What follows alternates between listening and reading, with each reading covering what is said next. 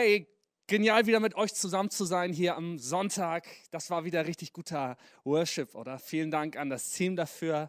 Äh, mir tut das immer richtig gut, äh, zusammen Lobpreis zu machen, selbst wenn wir irgendwie verstreut sind, aber zu wissen, ich bin mit meinen Freunden jetzt gerade zusammen am Start und wir beten Jesus an, wir machen ihn groß. Weil Kirche, das ist einfach etwas, was wir zusammen sind. Das ist nicht etwas, was du alleine bist. Ähm, egal wie überzeugt davon bist, wie stabil deine Beziehung mit Gott ist. Hey, Kirche machst du nicht alleine, Kirche sind wir zusammen. Und das ist auch schon direkt unser Thema heute. Wir sind immer noch oder wir sind gerade am Anfang unserer Predigtserie The Church Unkaputtbar. Wenn du letzte Woche nicht eingeschaltet hast, dann nimm dir noch 20 Minuten, vielleicht heute noch und schau dir die erste Message an. Das, da umreiße ich das so ein bisschen, worum das überhaupt geht, womit wir damit hinwollen und vor allen Dingen, was das mit dir zu tun hat. Weil Kirche, und zwar die Kirche, von der Jesus spricht, die ist unüberwindbar, die ist unkaputtbar und das setzt eine Power frei, auch in deinem Leben, durch dich, aber auch mit dir. Und deswegen reden wir darüber, was machen wir eigentlich als Kirche? Was macht Kirche, was Kirche ausmacht? Was sind die Dinge, die wir tun, wenn wir als Kirche zusammenkommen? Was ist das, was uns als Kirche ausmacht? Und zwar unabhängig vom Stil, unabhängig von meiner Meinung, deiner Meinung, unabhängig von unseren Möglichkeiten und Einschränkungen, wie wir sie gerade haben, können wir trotzdem voll und ganz Kirche sein. Und wir haben ein paar Themen herausgenommen, die die Bibel sozusagen, also Gottes Wort uns als die Mandate, die Kirche hat, aufgibt, die wir tun, was immer äh, wir machen, wenn wir zusammenkommen als Kirche. Und ähm, darüber wollen wir mehr hören. Und das Erste, worüber wir heute sprechen, ist Gottes Wort. Unsere Grundlage ist Gottes Wort. Es hat mich übrigens mega begeistert zu sehen, wie viele Leute bei unserer Aufkreuzen-Aktion mitgemacht haben. So viele Leute haben gepostet, wie sie ganz kreativ, ähm, ganz mutig einfach ihrem Glauben Ausdruck verliehen haben. Wenn du es noch nicht gesehen hast, geh mal auf Instagram oder Facebook und unter dem Hashtag Aufkreuzen siehst du, wie ganz viele Leute einfach öffentlich gesagt haben, hey, ich bin Kirche, ich glaube an Jesus. Ich, und Aufkreuzen, das steht natürlich dafür, dass die Leute ein, Kreuz gebastelt haben, aufgebaut haben, aufgemalt haben oder auf der Cap hatten oder wo auch immer. Ich glaube fast, äh, das Coolste fand ich so mit Gaffertape an der Seite von so einem äh, Lieferwagen. Ne? Das war, du weißt, wer du bist, das fand ich sehr kreativ, großartig. Hey, wir reden heute darüber, dass ein zentraler Aspekt von Kirche immer der ist, dass Gottes Wort gelehrt wird. Und zwar ist es von Anfang an so. Letzte Woche haben wir schon denselben Vers angeguckt, und zwar Apostelgeschichte Kapitel 2, Vers 42. Das ist der, das Kapitel, wo Kirche gegründet wird, wo der Heilige Geist zu Pfingsten ausgegossen wird und plötzlich sind sie erfüllt mit Kraft, mit Mut und gehen auf die Straße und an einem Tag bekehren sich über 3000 Menschen und die Kirche ist geboren.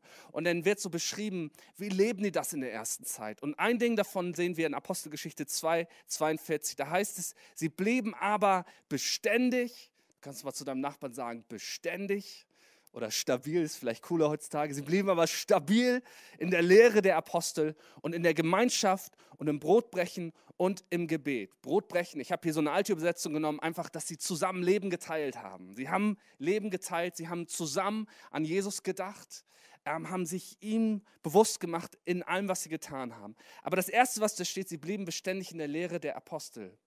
Paulus schreibt an Timotheus, später im zweiten Timotheusbrief Kapitel 3.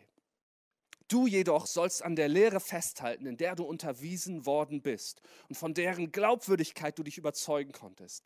Du kennst ja die, die dich gelehrt haben und bist von Kind auf mit der Heiligen Schrift vertraut, aus denen du alle Wegweisung bekommen kannst, die zur Rettung nötig ist. Zur Rettung durch den Glauben an Jesus Christus. Und jetzt kommt's, denn alles, was in der Schrift steht, ist von Gottes Geist eingegeben und dementsprechend groß ist auch der Nutzen der Schrift. Sie unterrichtet in der Wahrheit, deckt Schuld auf, bringt auf den richtigen Weg und erzieht zu einem Leben nach Gottes Willen. So ist also der, der Gott gehört und ihm dient, mit Hilfe der Schrift allen Anforderungen gewachsen. Er ist durch sie dafür ausgerüstet, alles zu tun, was gut und richtig ist. Alter, was für eine Zusage, oder? So ist also der, der zu Gott gehört und ihm dient, mit Hilfe der Schrift allen Anforderungen gewachsen. Hey, jede Anforderung, Herausforderung, Überforderung, in der du vielleicht gerade steckst, hier steht in Gottes Wort, dass du ausgerüstet werden kannst, alles zu tun, was gut und richtig ist. Mann, davon möchte ich mehr in meinem Leben. Diese beiden Stellen habe ich mal rausgegriffen. Es gibt mehrere, aber das sind so zentrale im Neuen Testament, die uns das deutlich machen, wie wichtig es ist, dass Kirche sich immer auch um Gottes Wort dreht. Deswegen mein erstes Statement heute ist, Kirche, die nicht mehr Gottes Wort lehrt, hört auf, Kirche zu sein. Also Kirche, die nicht mehr Gottes Wort lehrt, hört auf, Kirche zu sein. Gottes Wort was ist das überhaupt? Gottes geschriebenes Wort, davon spreche ich hier. Das ist das, was du als Bibel kennst. Besteht aus einem Alten und einem Neuen Testament. Und das Alte Testament, das ist die jüdische heilige Schrift. Unser Glaube, der kommt aus dem Glauben der Juden. Jesus war Jude. Daraus ist die Rettung zu uns gekommen. Und deswegen ist, ist der erste Teil von Gottes geschriebenem Wort, ist die jüdische Heilige Schrift. Und das Neue Testament, was Jesu Leben beschreibt, was aber auch die, die Werke der ersten Kirche beschreibt, das ist, es ist alles von Leuten geschrieben, die direkte Zeitzeugen von Jesus waren. Die Kirche hat ein paar hundert Jahre gebraucht, bis sie sich so richtig geeinigt hat auf, ähm, auf das, was sie dann später in den Kanon nannten, also das, was wir als Bibel kennen. Was ist diese Schrift, wo die sagen, ey, das ist echt direkt inspiriert. Und das Coole ist, vieles davon ist später, viel, viel später, teilweise im 20. Jahrhundert, durch, durch Schriftfragmente, die in irgendwelchen Grotten gefunden wurden, total bestätigt worden, dass das echt Zeitzeugen waren von Jesus. Und, und wir haben, glaube ich, mit der Bibel ähm, Dokumente, die sind von, wenn man das archäologisch betrachtet, so dicht dran an dem Ereignis selber wie sonst gar nichts. Und zwar in einer Vielzahl. Also, Gottes geschriebenes Wort, das ist immer Teil von dem, was passiert, wenn Kirche am Start ist. Und dann heißt es da denn alles, was in der Schrift steht. Wirklich, alles. Auch der Kram, der uns vielleicht echt herausfordert oder irritiert oder den wir erstmal nicht verstehen. Alles ist von Gottes Geist eingegeben und hat einen großen Nutzen und rüsten uns aus zum Leben. Und am Ende schreibt Paulus ja hier, hey, dadurch kannst du alles tun, was gut und richtig ist. Und das ist interessant. Sie rüstet dafür aus, alles zu tun, was gut und richtig ist. Ausrüsten ist nicht nur etwas, was einmal so passiert, sondern du bekommst vielleicht eine Ausrüstung in einem Moment, aber du musst lernen, diese Ausrüstung richtig anzuwenden. Das heißt, du kannst auch nicht irgendwie einmal die Bibel durchlesen und sagen, alles klar, ich habe es jetzt alles einmal gelesen, jetzt müsste ich alles wissen, alles können, alles verstanden haben, was da so drin steht, was es bedeutet, ein Christ zu sein, was es bedeutet, Kirche zu sein. Nein, es ist eine Ausrüstung, die du in einem Prozess dir aneignen musst. Das muss zu deinem werden. Das ist auch so wichtig, dass du dich beschäftigst mit Gottes Wort. Also nicht nur einmal die Woche irgendwie eine Message hörst in deiner Kirche, sondern dass du selber drin liest, dass du selber dich damit ausrüstest. Christ zu werden ist nämlich ein Moment, und das ist ein Moment, der über die Ewigkeit entscheidet, aber auch ein lebenslanger Prozess, bei dem der Heilige Geist dich verändert und ausrüstet. Beides gehört dazu. Und keines ist wichtiger als das andere. Manchmal sind wir auch so drauf, hey, einmal die Hand gehoben im Gottesdienst, einmal gebetet, einmal ausgesprochen, einmal geglaubt, hey, das war's doch dann. Und ab dann, wuh, kann ich es wieder vergessen. Nein, genauso wichtig und entscheidend wie dieser Moment ist das, was denn passiert, was in unserem Leben passiert. Paulus beschreibt diesen Prozess, der dich ausrüstet. Und zwar rüstet der dich aus zu urteilen. Oh nein, urteile, das ist kein schönes Wort, oder? Jesus hat doch gesagt, wir sollen andere nicht verurteilen. Oder zieh dir selber erstmal den Balken aus dem Auge, bevor du versuchst, bei jemand anderem einen kleinen Splitter rauszuziehen. Aber ich habe bewusst das Wort hier genommen, weil das griechische Wort für urteilen bedeutet eigentlich ganz einfach, eine Entscheidung zu treffen. Paulus sagt also, hey, der Heilige Geist nimmt Gottes Wort, packt das in dein Leben und rüstet dich damit aus, gute Entscheidung zu treffen, etwas zu beurteilen, etwas eine gute Entscheidung ist, die in meinem Leben dazu führt, dass Gott mehr Raum bekommt, dass mehr Leben reinkommt oder eben nicht. Hey, ich möchte das lernen, ich möchte dazu ausgerüstet werden. In einem anderen Brief, den Paulus schreibt an die Römer, im Kapitel 12, die ersten drei Verse, da beschreibt er das so ein bisschen deutlicher noch, diesen Prozess und das möchte ich euch einmal vorlesen. Römer 12, 1 bis 3.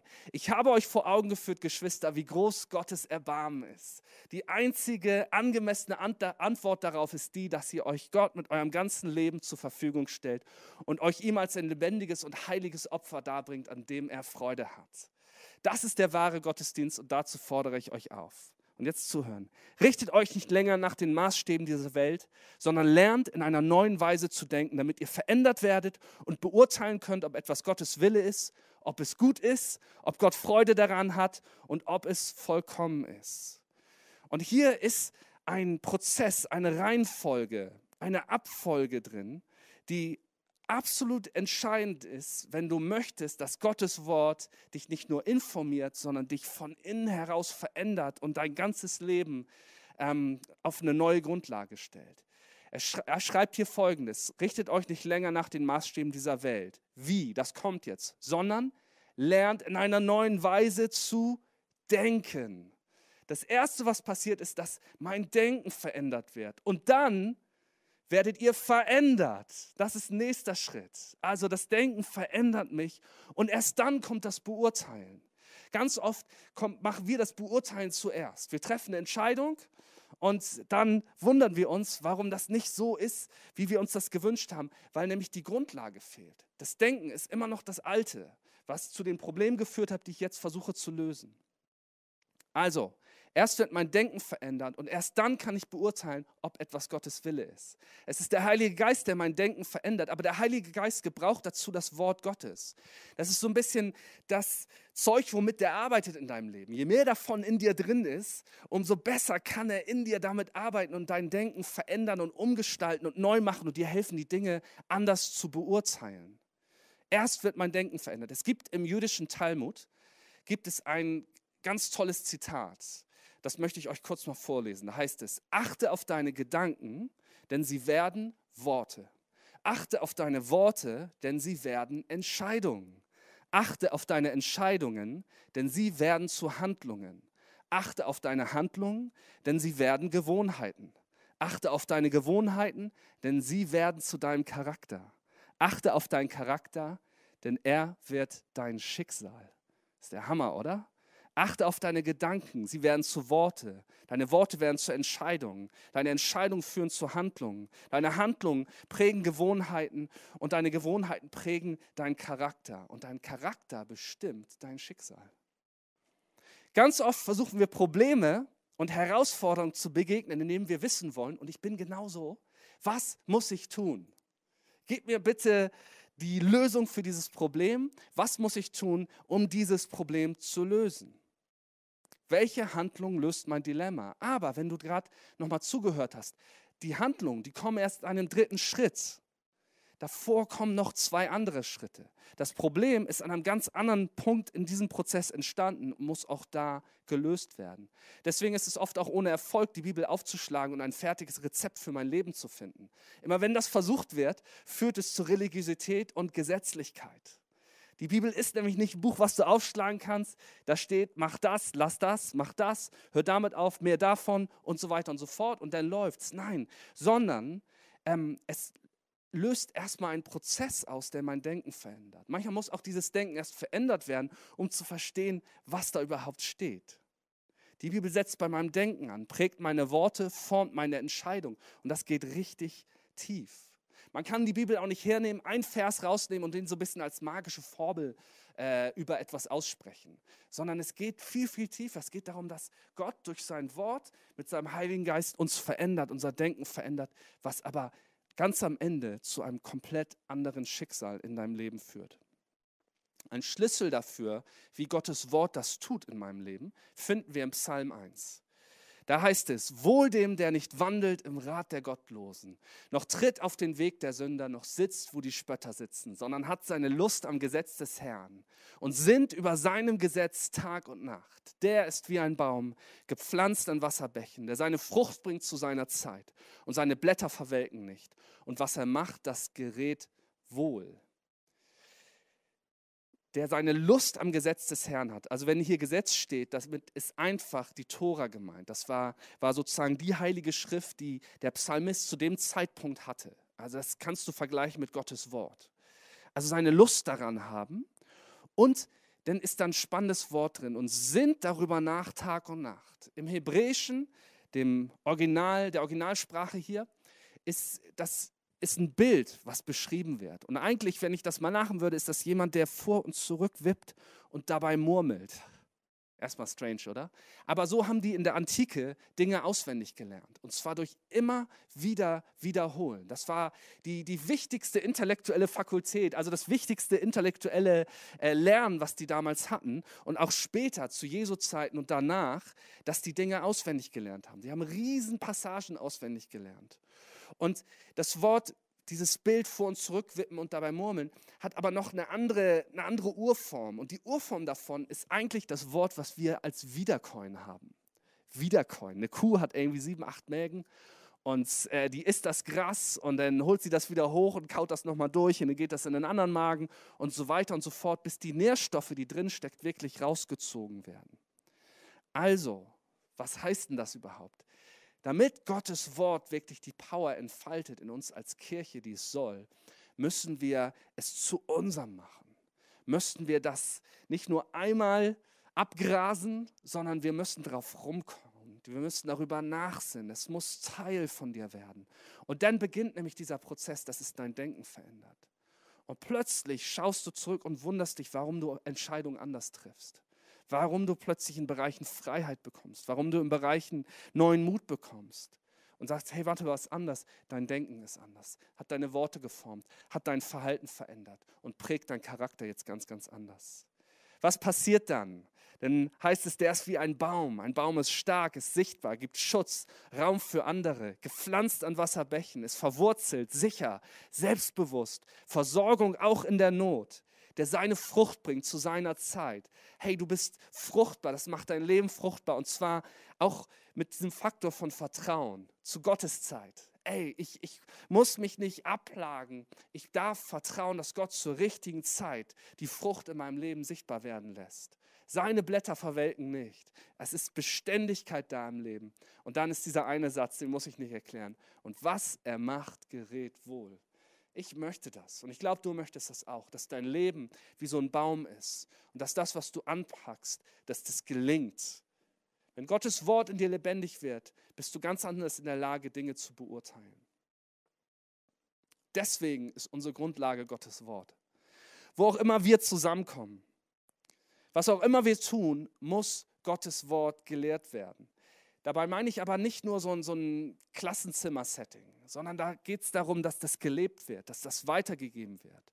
Dadurch, wie wir uns miteinander verhalten, dass das geprägt und bemessen wird an Gottes Wort. In Kolosser 1 heißt es, Vers 28, ihn, Christus, verkünden wir. Wir zeigen jedem Menschen den richtigen Weg und unterrichten jeden Menschen in der Lehre Christi. Wir tun es mit der ganzen Weisheit, die Gott uns gegeben hat. Denn wir möchten jeden dahin bringen, dass er durch die Zugehörigkeit zu Christus als geistlich reifer Mensch vor Gott treten kann. Wenn Gottes Wort gelehrt wird, schafft es ein Umfeld, in dem Menschen reifen. Wisst ihr, das ist so ein bisschen wie bei Käse. Ich liebe Käse.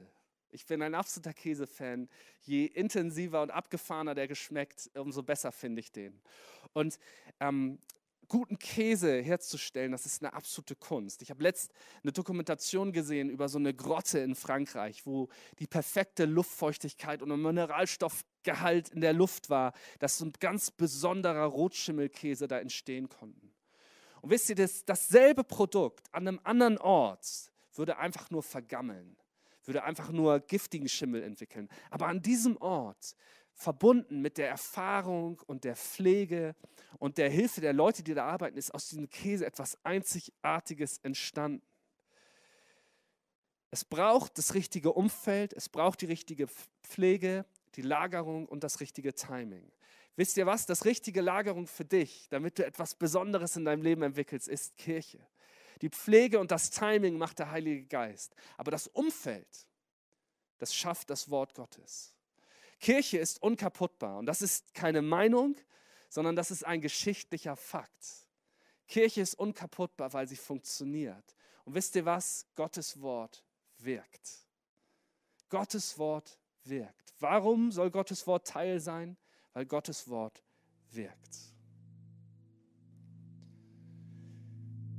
Hey, vielleicht bist du gerade irgendwie, fragst du dich gerade, ey, wie soll ich jetzt damit umgehen? Vielleicht hast du schon viel Erfahrung mit Gottes Wort, hast dich schon viel damit beschäftigt oder es ist komplett neu.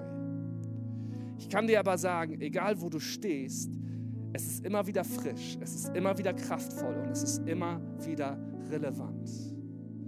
Und egal, wo du auf deiner Reise in deinem Glauben stehst, ganz am Anfang oder schon echt einige Meter gegangen, ich möchte dich ermutigen und herausfordern, fang an, Gottes Wort aufzunehmen und darüber nachzusinnen.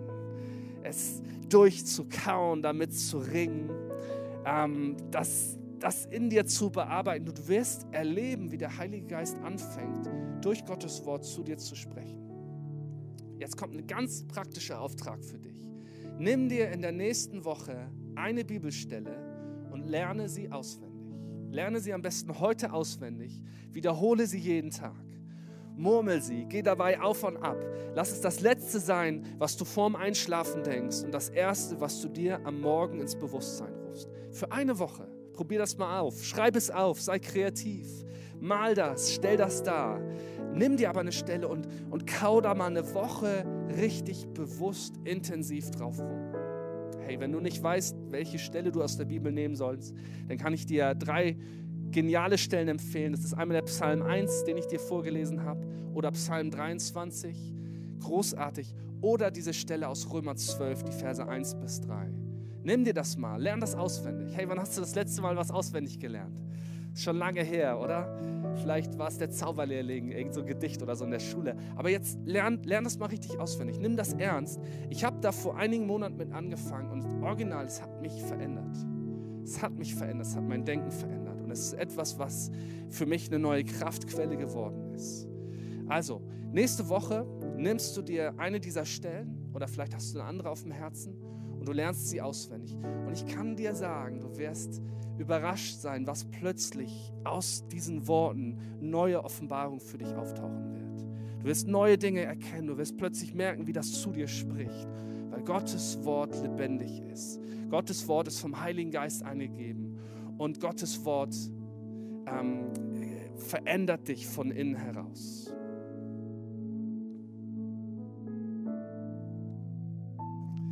Yeah. Hey, eine Sache habe ich noch, die ich dir einfach ans Herz legen möchte. Danach wollen wir noch gemeinsam einen Song singen. Alles geschriebene und gesprochene Wort ist komplett wirkungslos, wenn das lebendige Wort Gottes nicht in deinem Leben ist. Wir glauben nämlich nicht an ein Buch, sondern wir glauben an eine Person. Und diese Person ist Jesus Christus. Und er wird auch das lebendig gewordene Wort Gottes genannt.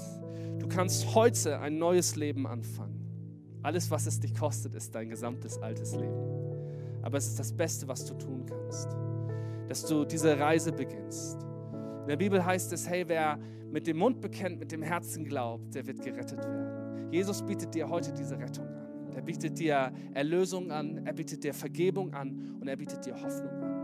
Und wenn du sagst, ich bin bereit, ich bin bereit dafür, mein Altes loszulassen, ich habe es selber probiert, aber ich merke, ich brauche einen Retter in meinem Leben, dann kannst du jetzt mit mir zusammen beten.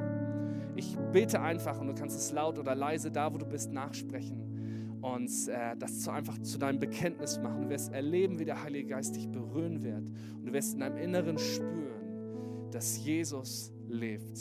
Komm, wir beten zusammen. Jesus, ich danke dir, dass du das lebendige Wort Gottes bist und dass du nicht nur lebst, sondern dass du mich liebst, dass du mich willst und dass ich zu dir gehören darf. Und heute treffe ich eine Entscheidung. Jesus, ich glaube an dich. Ich glaube, dass du der Sohn Gottes bist, dass du gestorben bist am Kreuz für meine Schuld, dass du auferstanden bist und dass ich durch dich Vergebung und Leben habe. Ich entscheide mich heute, mein altes Leben loszulassen und ich ergreife das neue Leben, was du mir gibst.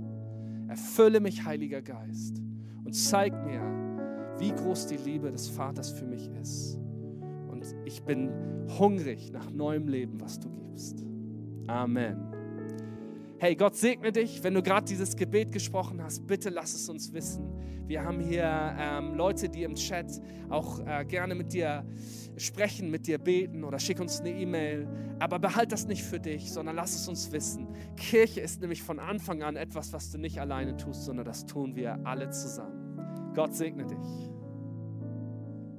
Du bist wer du bist, lob meine Seele dir.